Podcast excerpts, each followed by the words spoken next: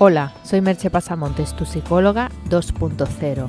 Cualquier día es bueno para empezar a mejorar tu vida. Contrata mis servicios de psicoterapia o coaching online o presencial en www.merchepasamontes.com. El podcast de hoy lleva por título Prevenir los ataques de pánico.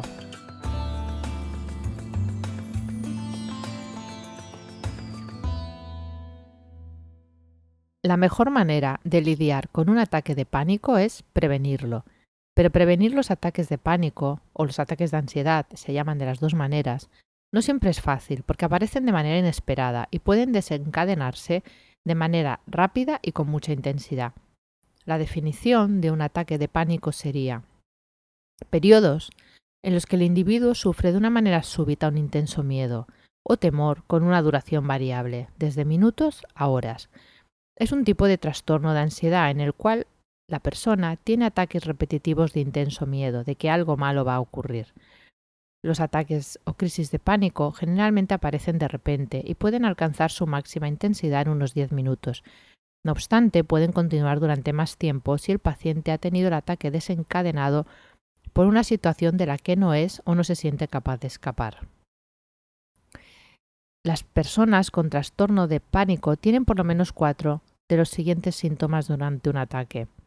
Molestia o dolor torácico, mareo o desmayo, o sensación de irse a desmayar, miedo a morir, miedo a perder el control o miedo a, a, morir de manera inminente, miedo a volverse loco, sensación de asfixia, sentimientos de separación, de estar como desconectado del mundo, incluso del propio cuerpo, sentimiento de irrealidad, que la realidad adquiere un matiz extraño, náuseas y malestar estomacal, entumecimiento u hormigueo en manos, pies o cara, palpitaciones, frecuencia cardíaca rápida o latidos cardíacos fuertes, sensación de dificultad para respirar o sofocación, sudoración, escalofríos o sofocos, temblor o estremecimiento.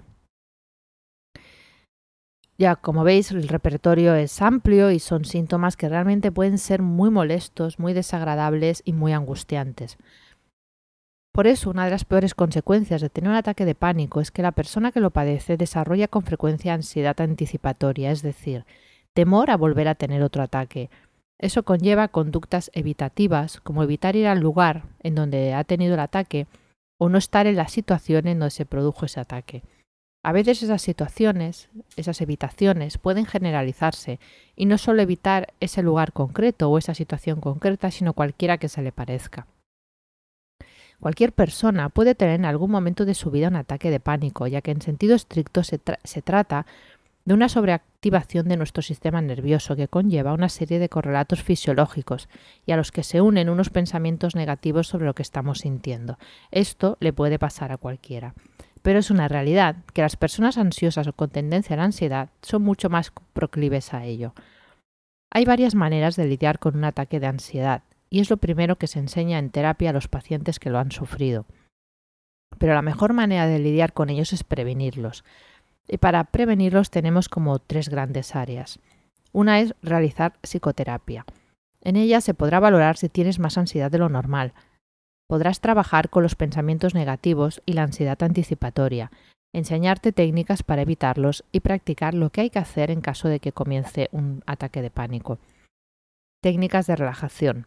El entrenamiento en técnicas de relajación te ayudará a disminuir los estados de ansiedad y a, controlar las manifestaciones fisiológicas en caso de que se produzca un ataque. Y el entrenamiento en mindfulness el mindfulness se está posicionando como una de las mejores técnicas para controlar la ansiedad. Si mantienes tu ansiedad a raya, los ataques de, pánico no aparecerán.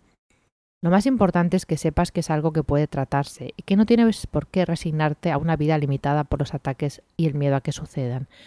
Yo realizo una psicoterapia basada en mindfulness que en un máximo de 8 sesiones resuelve estos problemas. No te conformes con una vida limitada, te mereces ser feliz y disfrutar de la vida.